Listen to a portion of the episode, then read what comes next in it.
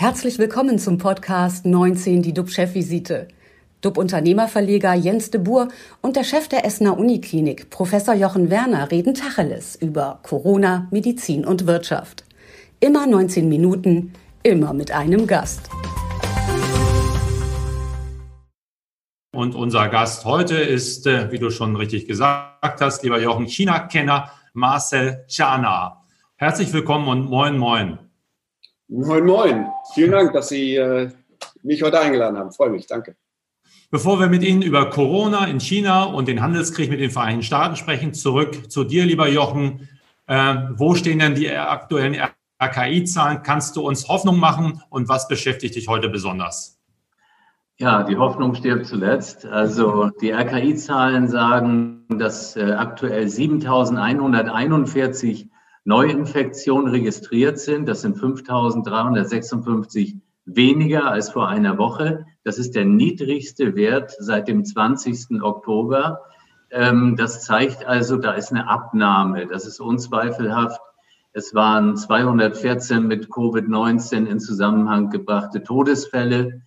Ähm, das, das lässt schon hoffen, denke ich. Aber dem steht natürlich entgegen, dass die potenzielle Gefahr durch diese Mutation, jetzt gleich ob aus Großbritannien, aus äh, Südafrika, das werden wir in dieser Woche verfolgen, was auch die Politik dort entscheidet. Wir selbst an der Essener Universitätsmedizin versorgen aktuell 118 äh, Covid-19-Patienten stationär, 50 davon auf den Intensivstationen. Über das Wochenende sind leider wieder fünf Patienten an den Folgen der Covid-19-Erkrankung verstorben. Und was mich heute besonders natürlich bewegt, das ist jetzt der Impfstart bei uns im Klinikum, wo wir mit den Mitarbeiterinnen und Mitarbeitern beginnen, die eben in den Covid-19-Bereichen arbeiten. Ich bin heilfroh, dass es jetzt losgeht, welche Bedeutung das für unser Klinikum hat äh, als größtes Covid-19-Zentrum Nordrhein-Westfalens. Das lässt sich auch daran ablesen, dass heute Herr Laumann, unser Gesundheitsminister und auch der Essener Oberbürgermeister Thomas Kufen äh, persönlich äh, zu dieser, ja, zu diesem Beginn anwesend sein werden. Ich hoffe sehr, dass wir möglichst rasch unsere Mitarbeiterinnen und Mitarbeitern sowohl in den Covid-19-Bereichen, aber auch in den Non-Covid-Bereichen, die natürlich auch viel Patientenkontakt haben, äh, geimpft bekommen. Die öffentliche Diskussion aber nur immer ausgerichtet auf die Zahl, auf den verfügbaren Impfstoff, die erscheint mir zu kurz geführt.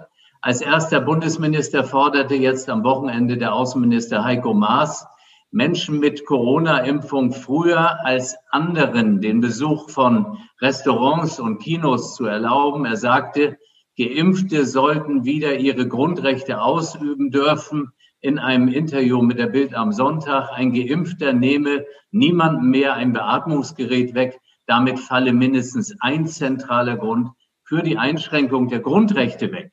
Darüber kann man natürlich eine ganze Menge reden. Ich denke aber, dass Herr Maas letztendlich genau die richtige Diskussion angestoßen hat, die jetzt dringend geführt werden muss, auch wenn sie den Reaktionen zufolge der Politik derzeit unangenehm scheinen mag. Ähm, die Politik sagt nämlich, sie möchte keine äh, Zweiklassengesellschaft. Im Grunde ist diese Aussage aber schon etwas naiv, denn die Zweiklassengesellschaft wird es in einigen Monaten definitiv geben. Die normative Kraft des Faktischen wird darüber entscheiden. Irgendwann werden 20, 30 oder 40 Millionen Menschen geimpft sein und ihre Rechte einfordern. Die Nicht-Geimpften unterteilen sich zudem in Impfbereite und in Impfgegner und in solche, die Covid-19 bereits durchmacht, durchgemacht haben, äh, aber nicht sicher sein können, dass sie es nicht wiederbekommen, dass sie es vielleicht sogar äh, schwerer wiederbekommen. Und all das beinhaltet einen enormen gesellschaftlichen Sprengstoff, steigerbar mit jeder der anstehenden Wahlen, denn es geht dann um die Teilnahme am gesellschaftlichen Leben, am Restaurantbetrieb, um den Flug in den Urlaub. Und aus diesem Grunde, davon bin ich zutiefst überzeugt, brauchen wir jetzt eine klare Linie und eine vorab definierte Zielerreichung, ab wann Beschränkungen für wen aufgehoben werden oder eben nicht. Die Klärung dieser Fragen können wir nicht unendlich verschieben. Ähm, sie wird am Schluss ähm, ganz maßgeblich sein für die Glaubwürdigkeit der Politik, weil sich diese einfach nicht nur auf die seit Monaten praktizierte Fokussierung auf Einschränkungen und Ver Verbote reduzieren kann.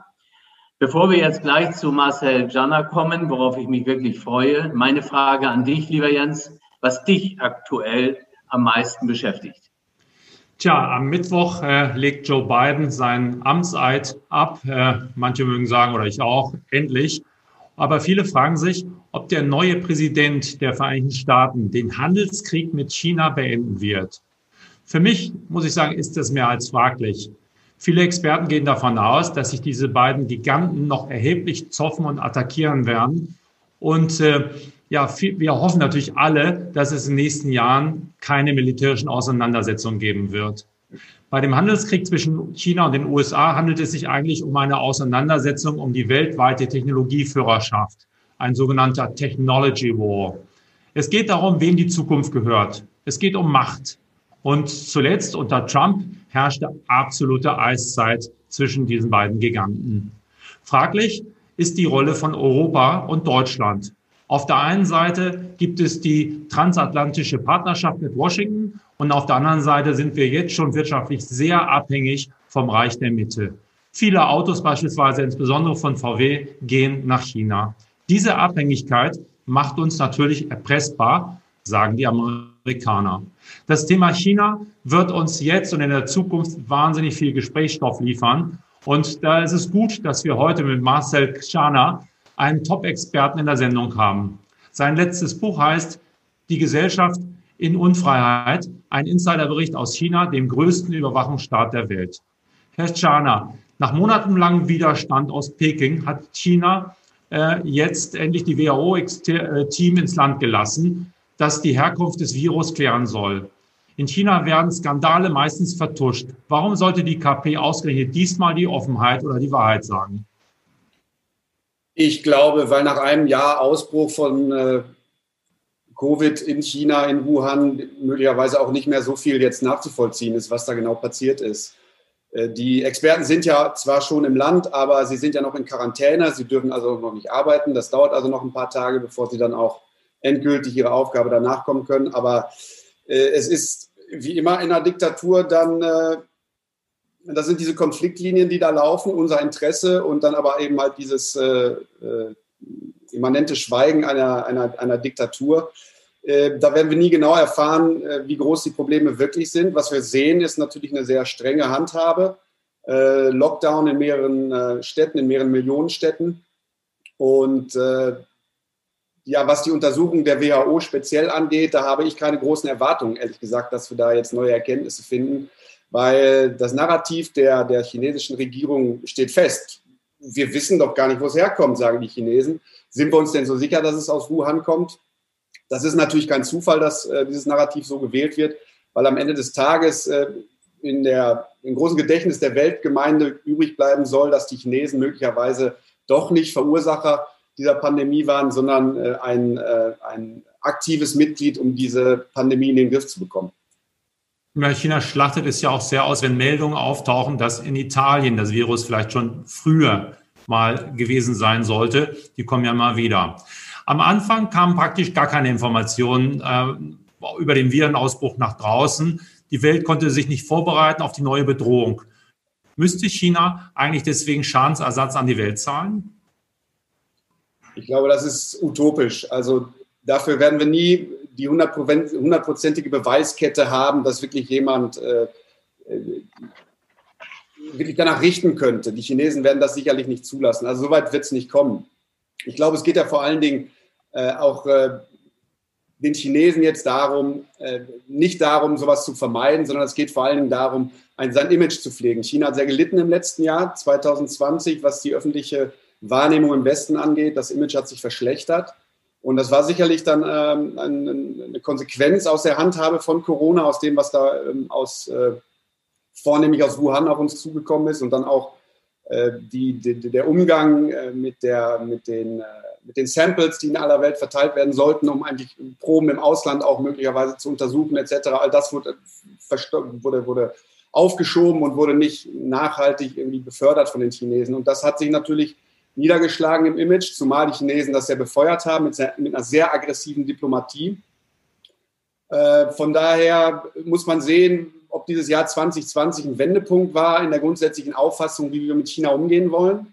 Weil ich glaube, viele, die äh, das Wesen der Diktatur so ein bisschen romantisiert haben im vergangenen Jahr, äh, sind jetzt sich doch sehr sicher geworden, dass China eben kein äh, ausschließlicher Partner ist, auf den wir uns verlassen wollen, sondern wir müssen uns auf uns selbst verlassen und dann damit umgehen, dass da eben jemand am anderen äh, Ende der Welt ist, der komplett andere Interessen hat und die halt auch mit aller Macht, die ihm zur Verfügung stehen, durchsetzt.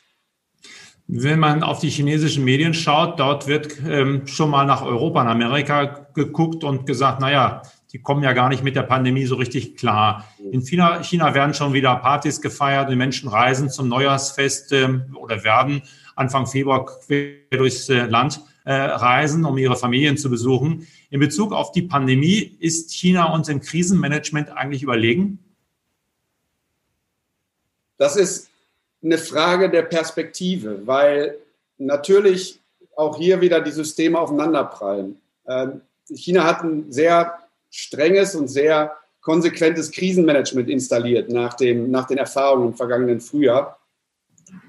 Äh, das ist dann bedingt dadurch, dass die Leute äh, wissen, was auf sie zukommen kann, sind die Leute schon sehr äh, bereitwillig, die Maßnahmen auch umzusetzen. Das hat aber natürlich auch damit zu tun, dass da ein Mangel an Wahrnehmung oder an äh, Einforderungen von, von, von Bürgerrechten natürlich überhaupt nicht existent ist, in dem Sinne, wie es bei uns der Fall ist. Das ist ja eben die, die Konfliktlinie, die zwischen der Autokratie und der Demokratie läuft. Äh, es ist ja gut so, dass wir in Deutschland, dass wir in Europa darüber reden, wann die Grundrechte eingeschränkt werden dürfen, wann wir wieder frei sind. Jochen, du hast ja gerade gesagt, Jochen, äh, der Außenminister Heiko Maas hat sich dazu geäußert.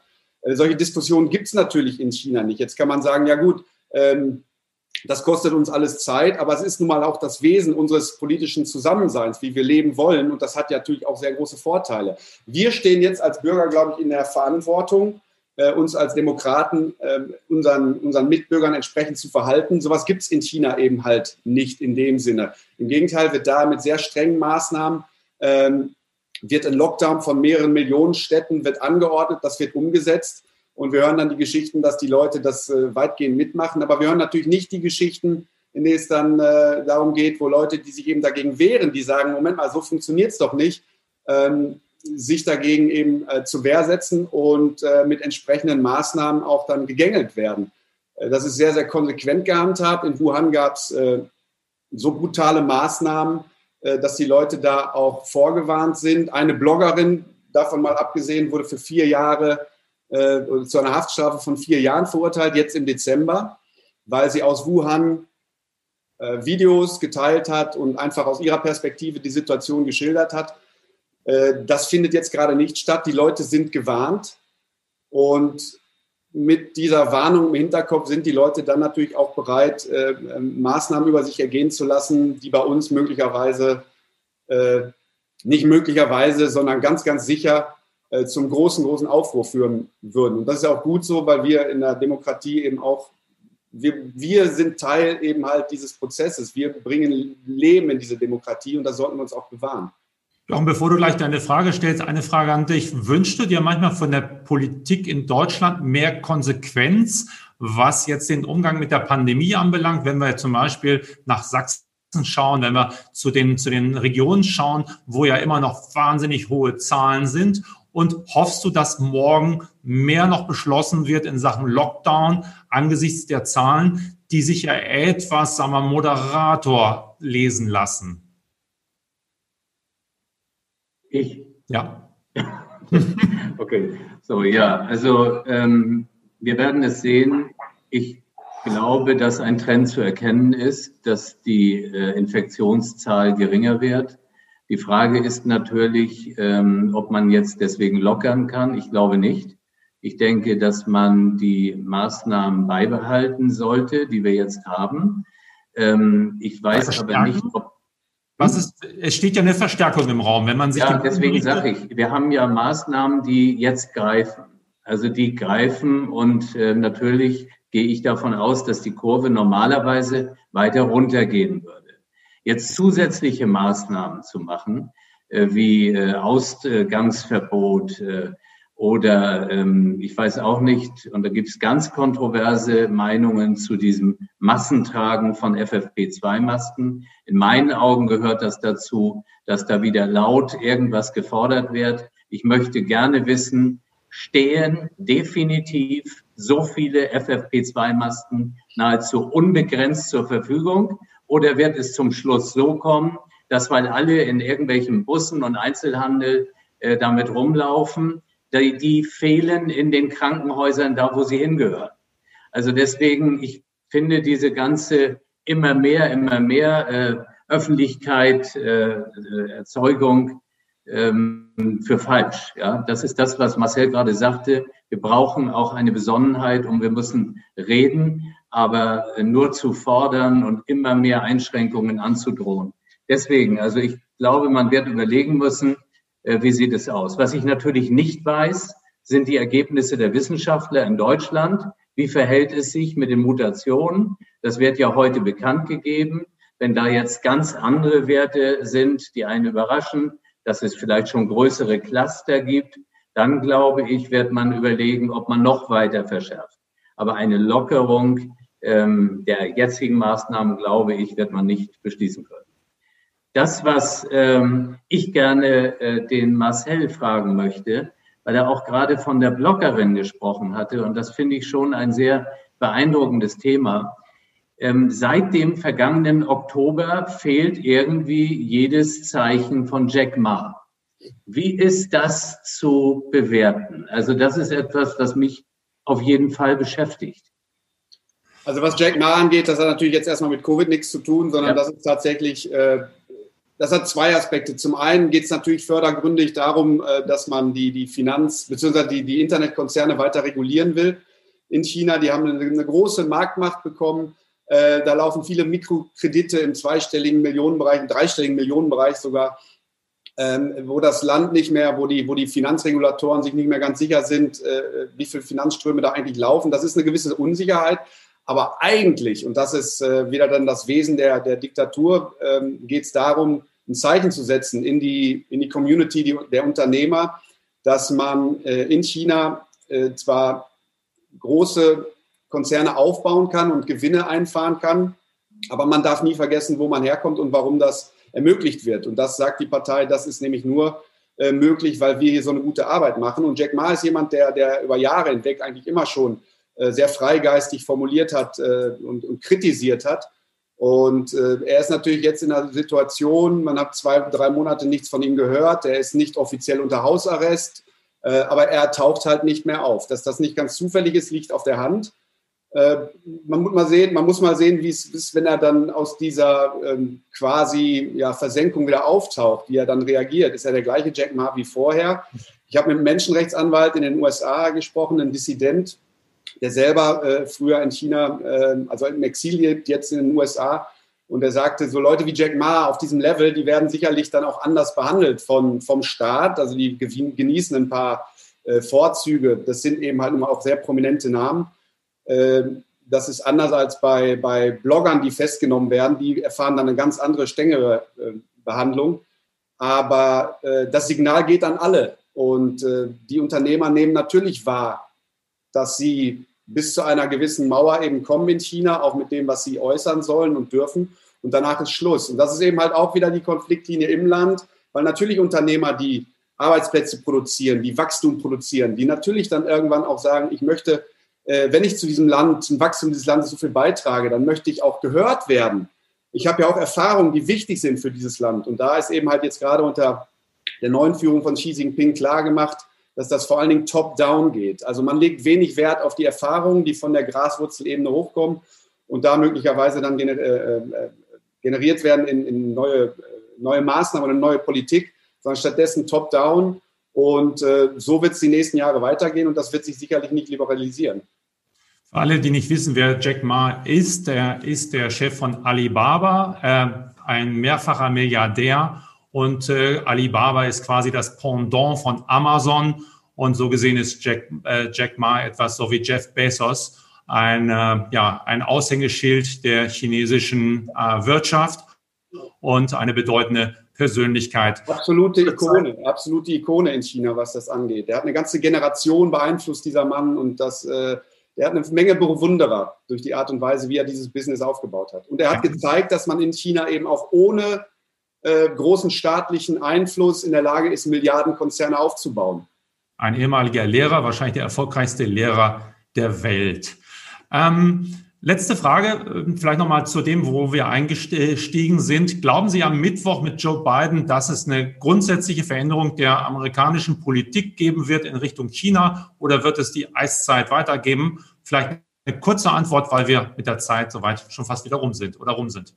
Also es wird sicherlich äh, der Versuch der Annäherung geben, da bin ich ganz sicher. Und trotzdem glaube ich, dass sich das Verhältnis USA-China auch ganz extrem dadurch beeinflussen wird, äh, wie wir als Europäer die EU mit den Amerikanern in Zukunft umgehen. Also werden wir quasi ein, ein Drei-Blöcke-Konstrukt äh, haben, in dem äh, die USA und die EU sich auch nicht einig sind, oder bilden wir zusammen mit den Amerikanern, indem wir unsere Handelsstreitigkeiten ausräumen, einen neuen, starken, solidarischen, demokratischen Block, der dann eben auch in der Lage ist, nicht nur wirtschaftlich, sondern auch ideell und, und ähm, ideologisch bereit ist, Demokratie und Freiheit äh, in der Welt zu verteidigen. 19 Minuten sind leider vorbei. Es bleibt spannend. Vielen Dank, Herr Kschalana. Morgen geht es Danke. weiter. Wer live dabei sein will, schaltet um 10 Uhr wieder ein. Bleiben Sie gesund, klicken Sie rein. Wir freuen uns auf Sie. Tschüss aus Hamburg. Und aus Essen. Tschüss, besten Dank. Das war 19 die DUB-Chefvisite als Podcast. Die Videos dazu gibt es auf watz.de und auf dub-magazin.de.